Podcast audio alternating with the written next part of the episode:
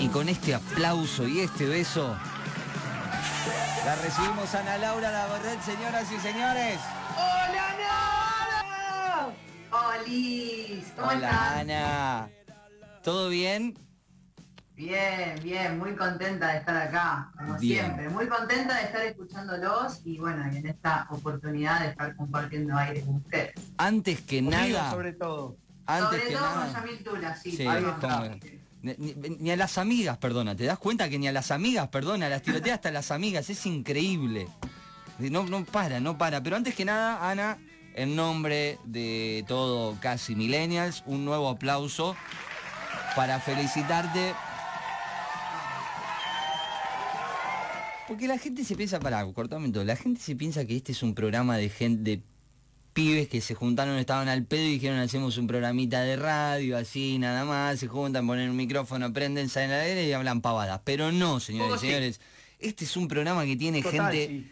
profesional, totalmente calificada para hacer esta labor y queremos felicitarla a la señorita Ana Laura Dagorret por el lanzamiento del Manual Breve de Geopolítica, Declinacionismo, Redespliegue y Multipolarismo de Fernando Esteche Ana Laura Dagorret. Es el libro que ha escrito nuestra compañera, señoras y señores. Me perdí en el libro de Ana, pero no importa. Gracias, chicos. Ya me vas a tener que leer. escribió un libro y, y no, no- dice que son una de las de las tres cosas ¿no? que tenés que hacer en, en tu vida sí o sí que es plantar un árbol tener un hijo y escribir un libro no entre otras tantas pero el libro está y felicitaciones por eso Ana de verdad Bueno, muchas gracias. Estamos muy contentos. La verdad que fueron meses de mucho trabajo. Y bueno, eh, salió este libro que desde ya recomiendo la lectura, eh, porque bueno, consideramos que es un libro necesario para entender el mundo en el que vivimos, sobre todo aquellas personas que estén interesadas en, en entender ¿no? todo lo que está pasando, sobre todo también en un momento en el que hay tanta información circulando que a veces uno se pierde, ¿no? Entonces, eh, bueno, interesados, interesadas en, en formarse y en entender un poco qué es lo que está pasando, recomiendo ahí esa lectura, que es una lectura amigable, es una lectura sencilla y sobre todo muy, muy entretenida. Así que quienes estén interesados se pueden contact- contactar conmigo, que bueno, yo ahí les facilito. Tenemos entrega en Berizo también, en La Plata, así que en Capital, si hay alguno en Capital.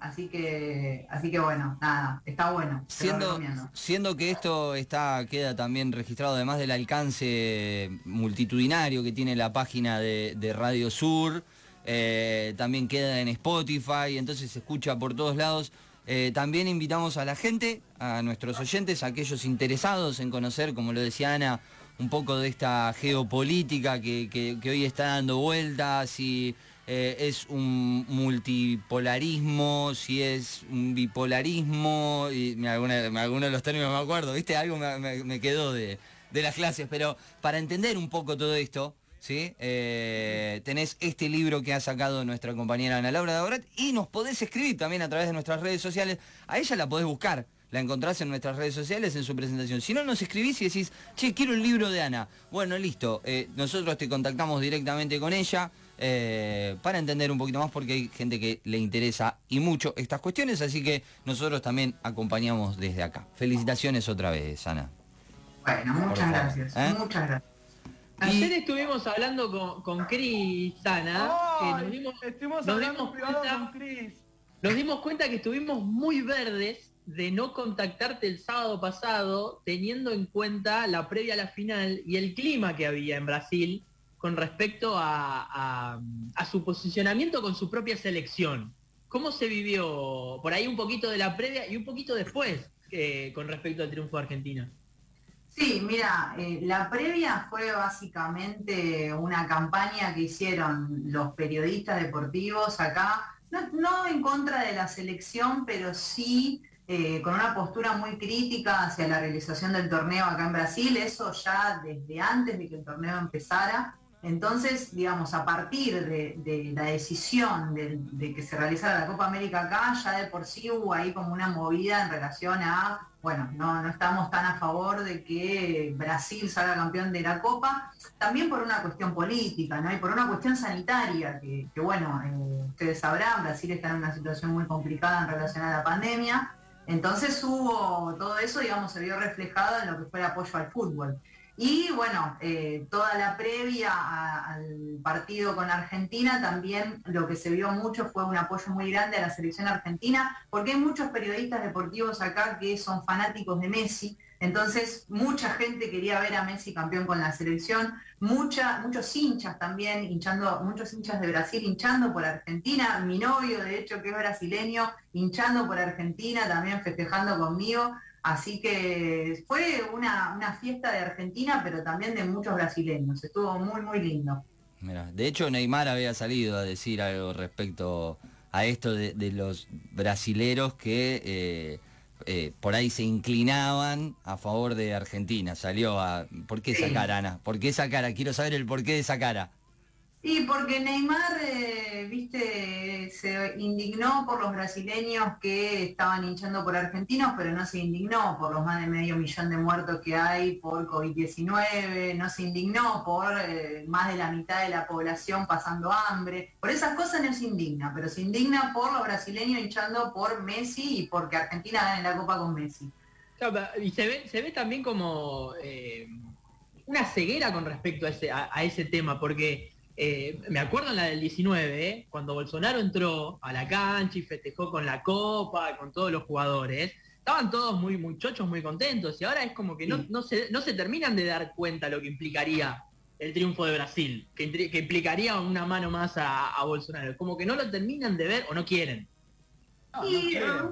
un poco no quieren, un poco muchos no lo ven, otros no les interesa. La selección brasileña de fútbol, sobre todo los eh, jugadores, no otras selecciones, pero sí la selección masculina de fútbol, eh, es como bastante desentendida de la situación política. Eh, cuando, cuando se habló de que el torneo se haga acá en Brasil, hubo como una movida de parte del cuerpo técnico y de los jugadores también para posicionarse contra la realización del torneo por la situación sanitaria que en un principio nos llamó la atención a todos porque nunca había pasado que una selección de fútbol eh, se plantara frente a un gobierno, ¿no? Eso insólito, pero después eso terminó yéndose por tierra al momento en el que surgió la posibilidad de que el técnico de la selección de Brasil sea reemplazado por otro que sí sea favorable a disputar la Copa en Brasil.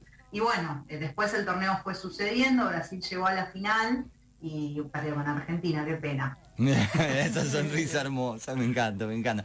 Me encanta esta mirada crítica, pero también, a ver, pasan un montón de cosas que uno se encierra en los medios de acá, que ya dije que son una mierda, lo dije hoy tempranito en cuanto a los periodistas también deportivos de acá, no todos, porque tenemos algunos que valen muchísimo y lamentablemente eh, tendría... estar en este programa. Claro, o sea, sí, él merece mucho más que esto, tendría que estar en otros lados. Eh, pero no te muestran esto que cuenta, que cuenta Ana y, que está bueno también saberlo, cómo se vive desde el otro lado. Si bien de acá contaban como que mucho entusiasmo no había, porque de hecho creo que minutos antes o minutos después de que empezó el partido de Argentina-Brasil, eh, estaba terminando un partido del Brasileirao. O sea, no, no, no, como ya eso te marcaba como que la emoción no era tanta. Eh, pero Mira, para, para que se den una idea, yo en el momento en el que el partido se estaba jugando, me asomé a la ventana de mi casa para escuchar los ánimos, ¿no? Porque en la semifinal, lo único que se escuchó, en realidad sí, en la semifinal, en el partido que Argentina disputó con Colombia, lo único que se escuchaba eran los gritos de los argentinos desesperados con los penales atajados por, el arquero de Argentina, ¿no? Entonces era una fiesta. Y en ese momento yo me asomé a la ventana para ver justamente qué era lo que estaba pasando en términos de ánimo, y lo único que se escuchaba era a los argentinos, eh, digamos, hinchando por Argentina, y después en otra ventana eh, de acá de mi casa se escuchaba una fiesta de un grupo de brasileños que estaban de fiesta, o sea, no estaban ni mirando el partido, para que se den una idea. Entonces, cero ánimo, y eso, esto ya es algo que viene pasando desde hace un tiempo, pero que bueno, con esta Copa América se profundizó. Vamos a ver qué pasa en el Mundial. El Mundial siempre es otra otra cosa. Así que bueno, vamos a ver qué pasa. Noticias que llegan desde Brasil, noticias que llegan de todas partes del mundo. ¿No es así, Ana? ¿Qué más pasa en el mundo en esta semana? ¿Qué pasó? Contanos. Bueno, miren, como bien decían, eh, al borde de la Tierra plana suceden un montón de cosas que es bueno siempre saber, así que ahora nos vamos a ir para California, en Estados Unidos, donde nos enteramos que un hombre ganó más de 55 millones de dólares en una lotería, pero, atención, hace más de 10 años, y nos enteramos ahora por qué, porque no se lo contó a nadie cuando Ah. se ganó la lotería. ¿Qué fue lo que sucedió? Tras ganar el premio, el hombre que actualmente tiene 67 años optó por no compartir la noticia con su familia por miedo a que su hermana lo obligara a donar la mitad del dinero a su iglesia. ¿Por O sea, qué? Problemitas familiares ahí. Estoy con el chabón, ¿eh? No. Y bueno, Ah, está bien. No tiene nada que ver. ¿Cómo lo va a donar a la iglesia si él se la ganó él? No es que vino de una herencia. ¿Qué quiere el hermano? Bueno, exactamente, exactamente. Que justamente a partir de que se ganó esta fortuna, el señor se quedó calladito la boca, cosa que celebro, y a lo largo de los años, eh, lo que hizo para disimular que era millonario fue guardar las apariencias para que nadie percibiera que tenía ingresos adicionales. O sea que no le daba ni dinero ni para caridad, ni prestaba dinero a sus amigos. Y la noticia se conoció ahora, luego de que este señor confesara el premio recibido 10 años atrás a través de una carta donde expresó la esperanza de que su hermana no sepa dónde vive y reveló que no, no mantiene contacto con ella por las cosas horribles que esta mujer intentó hacer a sus padres en el pasado. Y ahora, lejos de su hermana, el afortunado ganador asegura que se siente muy satisfecho con su vida y que a pesar de ser, de ser dueño de una fortuna, está acostumbrado a no ganar dinero. Así que, bueno, un aplauso para este señor que, ¿cómo haces para mantener un secreto de que te ganaste una fortuna por tanto tiempo? Ana, No. que haya dejado una carta quiere decir que se las tomó y que no se sabe dónde está. Quiere decir que no se sabe dónde está, porque no está donde estuvo siempre, y eh, no que se las tomó, sino que es una incógnita el lugar en donde está. ¡Qué bien! ¡Qué, Qué no, bien. ¿Qué, Yo qué haría lo mismo. tortura? Yo haría lo mismo tortura, porque mi hermana me, me lo pediría también, me pediría plata. Y, y la No, verdad no, bueno. no estoy.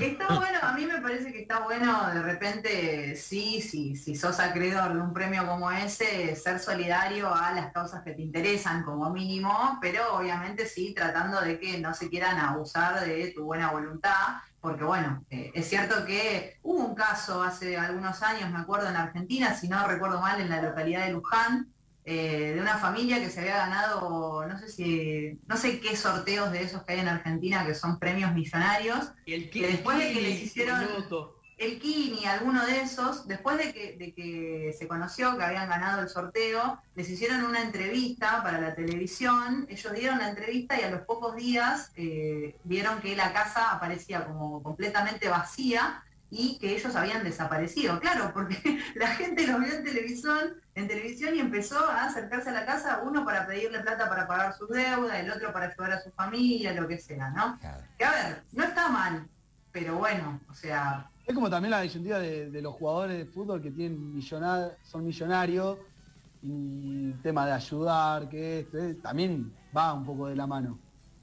Exactamente, exactamente. Pero bueno, en este caso el señor la verdad que tuvo una actitud que algunos han reclamado, les ha parecido como que no, bueno, pero qué egoísta, porque la verdad que también hay que ser eh, eh, muy tacaño, ¿no? Para no, no donar, si sos millonario y no donás nada para caridad, nada para ayudar a la gente que lo necesita, y algunos han criticado esa actitud, pero también hay que ver la situación en la que se encontraba el señor, ¿no? Que contaba justamente que su hermana había querido estafar a sus padres y que por eso él mantuvo en secreto esa decisión. Pero vámonos para Francia, donde también sucedió algo que Oh, quiero contarles, que nos llegó una noticia de una subasta que a mi gusto es un poco inusual, pero que de repente para los fanáticos de Pokémon también tal vez no sea tan así, eh, digamos, inusual. De No lo sé, nos lo contarán los oyentes llegado el momento, ¿no?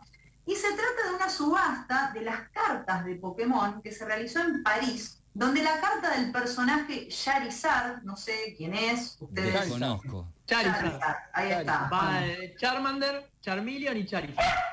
Bueno, Mirá. Charizard, eh, aparentemente es una de las más codiciadas de este juego, no sé, difícil de conseguir. Esta carta fue subastada por un valor de 12.000 euros. 12.000 euros, chicos, más de 14.000 dólares que se subastó esa carta, ¿sí? Carta. Y no se trata solamente de una subasta de esta carta, de este personaje Charizard, sino que esto se dio en un evento donde se subastaban exclu- exclusivamente cartas de Pokémon y que logró recaudar alrededor de 85 mil euros. Ustedes se imaginan 85 ¿Pero qué eran cartas euros? originales de las primeras o...?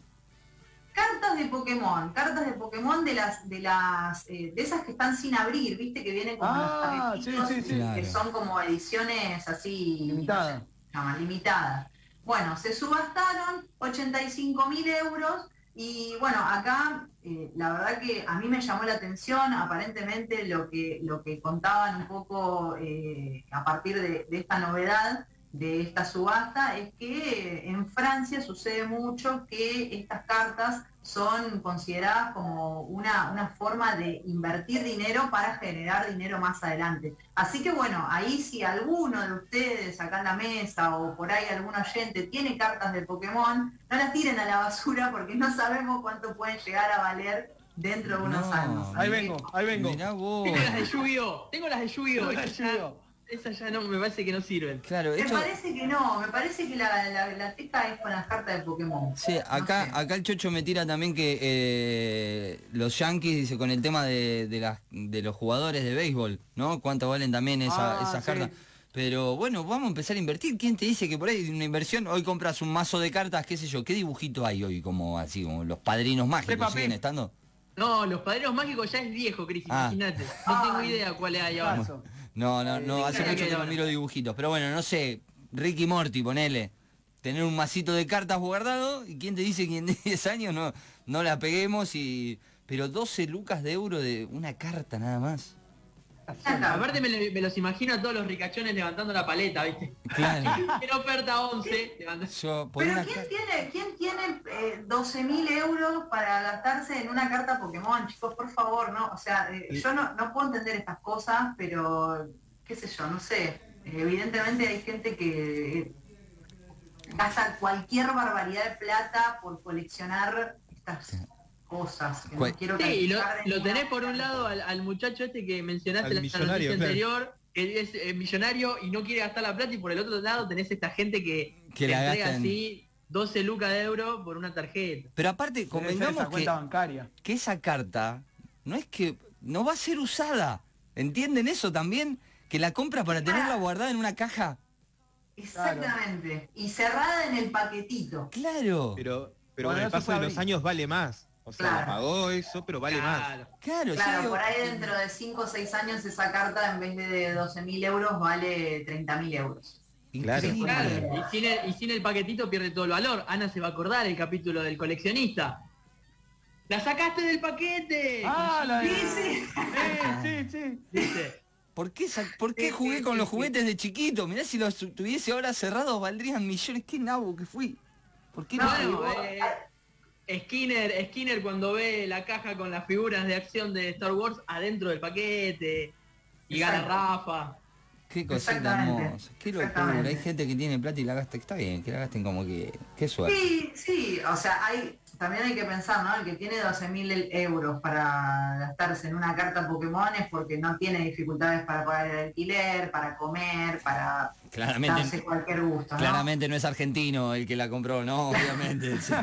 Claramente, claramente. Pero bueno, de Francia quiero que nos vayamos a Corea del Sur, donde les voy a hablar de un negocio que puede ser muy rentable. No sé, yo tiro la idea, de repente a alguien ahí en Berizo, en la región, ver. eh. La Plata alrededores se le ocurre una idea similar. Y se trata de un inodoro ecológico que convierte los desechos en monedas digitales. Gente, ¿Cómo es? Atención con esto, ¿eh? Bitcoins, bitcoins eh, eh, a cambio de caca, digamos, una cosa así. ¿Sabes cómo? ¿Cómo? Ay, sería millonario, chicos. Claro, es un negocio súper rentable porque digo, ¿quién no va al baño? Entonces, ¿Sabes cómo eh, voy comiendo mientras estoy en el inodoro? Dale, track, track, ¿Cómo, track. pero pará, cómo? Me pregunto cómo pasa la, y se Era- transforma. era la todo autopista, digital.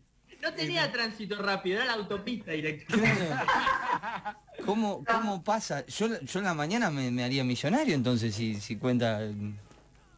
Es que en realidad esta es una iniciativa que se aplicó en una universidad de Corea, de Corea del Sur, ¿no? Y eh, lo que hace básicamente es que los desechos sean procesados al vacío para transformarse en biogás y en estiércol que sirve ¿no? para, para... Son desechos eh, orgánicos que sirven justa- justamente para reciclar. Y funciona de la siguiente manera. Cada vez que los estudiantes de esta universidad utilizan estos inodoros, reciben una remuneración a través de un sistema de QR code con el cual después pueden comprarse alimentos dentro del campus. ¿sí? Así que es una buena manera de cuidar el medio ambiente también y de, de repente también de generar ahí un distrito que te sirve para cubrir los gastos del día, ¿no? Interesante. Claro. Para los que no se animan a cagar en la facultad. ¿Vieron? Claro. Eso, Mirá, la gente solo caga en su, ¿Vieron? en su casa. Mirá, Yo lo hago en todos lados, no tengo problema. Es- Cuando la naturaleza llama, hay Obvio. que atenderla. Nunca Claro. tan rentable que te manden a cagar. sí. Exactamente. Sí, Exactamente, chicos. Acá el Chocho me dice, esta, no- esta noticia es una cagada, me dice el Chocho. Sí, sí, sí, justamente, justamente. Es al pedo. Claro. Es ¿eh? al pedo, sí. Qué sí. bueno Pero esto. bueno, muy interesante también porque no es una solamente una iniciativa para generar dinero, sino que es una, una iniciativa ecológica que la verdad que podría tranquilamente ser aplicada no solo en Corea del Sur, sino en otros lugares del mundo, porque bueno, como sabrán, el mundo se está yendo al joraca, Claro. así que estaría bueno que vayamos eh, aplicando estas ideas un poco más eco-friendly, eco-amigables, para poder eh, subsistir algunos años más en la Tierra, ¿no? Sería bueno. O sea, repente. que vas, Igual nos vamos a estar cuando pase esto, así que. haces un... Con- con ese criterio rompamos todo antes. todavía, ¿eh? Claro. Claro, tiene razón Mauro, con ese criterio, entonces ya fue, vamos, vamos a enchillar todo, vamos a romper todo. me de joda. Dejemos No que se se prenda puede. fuego todo, total. Esa, ¿Sabés qué, Yami? Te voy a decir una cosa que no sé si te va a Uh, gustar. te va a pero bardear, ese es el razonamiento, ese es el razonamiento de Bolsonaro, cuando Bolsonaro... Cuando Bolsonaro le- lo van a cuestionar sobre las- las- los muertos por COVID, y él dice, pero eso no es cosa mía, si total todo el mundo se va a morir. Horrible. No seas como Bolsonaro. Mirá. No, A Bolsonaro, Bolsonaro, a Bolsonaro no. Se picó. Se- te junté con Bolsonaro que te va a bardear Moria, eh. Mirá Sí. que Moria lo bardeó a Bolsonaro. Moria. Hoy se tuvo... Moria, tuvo- Moria Love. Moria Love. ah, vamos a morir. La One. Nunca tanto la. One. ¿Viste? Porque en un momento había. Estaba medio Bajó derechosa el- Moria. Estaba medio derechosa en un momento, pero ahora es la One de nuevo. Y bueno, sí, siempre lo fue, siempre lo será. Y bueno, eh, ella tiene sus motivos, siempre hay que escucharla, porque aparte es una mina muy inteligente, Moria, eh, no es solo eh, un personaje de la televisión. eh. Es interesante siempre escucharla a Moria. La Increíble. verdad me, me ofendiste. Eh, te vamos a echar del programa. No, Eh, ¿por qué? No, no vamos a promocionar tu libro. Eh, así que este es tu último programa. Un gusto haber estado acá con vos. Mira, te voy a decir una cosa. eh, en comunicación nosotros decimos siempre que no existe eso que se dice como mala prensa. ¿sí? Así que vos ya el hecho de estar mencionando mi libro, estás ayudando, estás contribuyendo con la causa. ¿De Así qué que estás te hablando? agradezco, mi amor. Yo no sé de qué libro estás hablando. La verdad que no sé. Vamos al próximo, la próxima noticia. Interesados, interesados se pueden comunicar a través de redes sociales, WhatsApp con los chicos o me pueden escribir a mí también. No, a mí no. A mí no me Yamil comunicó. también, que Yamil, No, no. Yamil, eh, se hace, se hace ahí el, el duro, el, el que es malo, pero, pero no, en realidad es una Pen- pensar que lo tuviste recostado en tu antebrazo, Ana. Claro. no, bueno, tanto no. Tanto no. Mira vos. Me soporté no. unas vacaciones No tengo tantos años, así como parece. No, sí, la mataste. La- pero- No, pero. Primo, solamente me tuvo que aguantar una vacación en Margajó y eso fue. No, y bueno, y después cuando iba a tu casa, que participabas ahí de las charlas que teníamos con tu hermana. ¡Ay, qué pesada! Ahí lo tenés al pelotudo. Qué pesado, qué denso, Dios mío. Bueno, eh, vamos a, retomar y hablando en serio. eh, les recomendamos el libro que ha escrito nuestra compañera, nuestra amiga Ana Laura Dagorret, lo pueden pedir en sus redes, los pueden pedir en las redes también de Casi Millennials y gracias por, por estas noticias, Ana. Eh, me quedo pensando, voy a ver si puedo ponerle algún cooler o algo al inodoro para poder hacer criptomonedas a través de mis Tampoco desechos. es que funcione de esta manera, o sea, no es que tú vos tenés que recolectar tus desechos y no. Como, como en un Tampoco- estudio. Tiremos la idea, digo, en Argentina tenemos el CONICET, tenemos un montón de gente que trabaja en ciencia y tecnología y bueno, les tiramos la idea porque la verdad que sirve, ¿no? Sirve sobre todo en lugares así como Berizo, La Plata, Ensenada, donde la gente vive muy aglomerada. Claro. Pensé, pensé que iba a decir donde la gente caga mucho. Claro, sí. También. Porque, a ver, o sea, al haber más gente hay más desechos. Entonces, eh, digamos, es como el cálculo que hay que hacer. Pero bueno, o sea, sería una idea interesante. Eh, y de paso nos hacemos unos manguitos ahí para tener para comprar la yerba, para comprar la factura de Fíjate. mercado. Sale, sale embolsado en una bolsita Ziploc al vacío y se convierte en biogás. ¿eh? Mira vos. mirá. Exactamente, exactamente. Anita, gracias por, por este contacto. Te deseamos una buena semana y, y estamos, estamos hablándonos. ¿eh? Después vamos a compartir lo de tu libro también ahí en, en las redes. Nuestro community manager se va a encargar de eso. Te amo, bonita. Desde Brasil, desde eh, Brasil, sí. bueno, fanática de este programa número uno, fanática número uno, así que lo seguiré escuchando. Gracias, te queremos un montón. Mira, te aplaudimos, te tiramos un beso. Gracias. Ha Beso. pasado Ana Laura Dagorret con estas noticias al borde de la Tierra plana.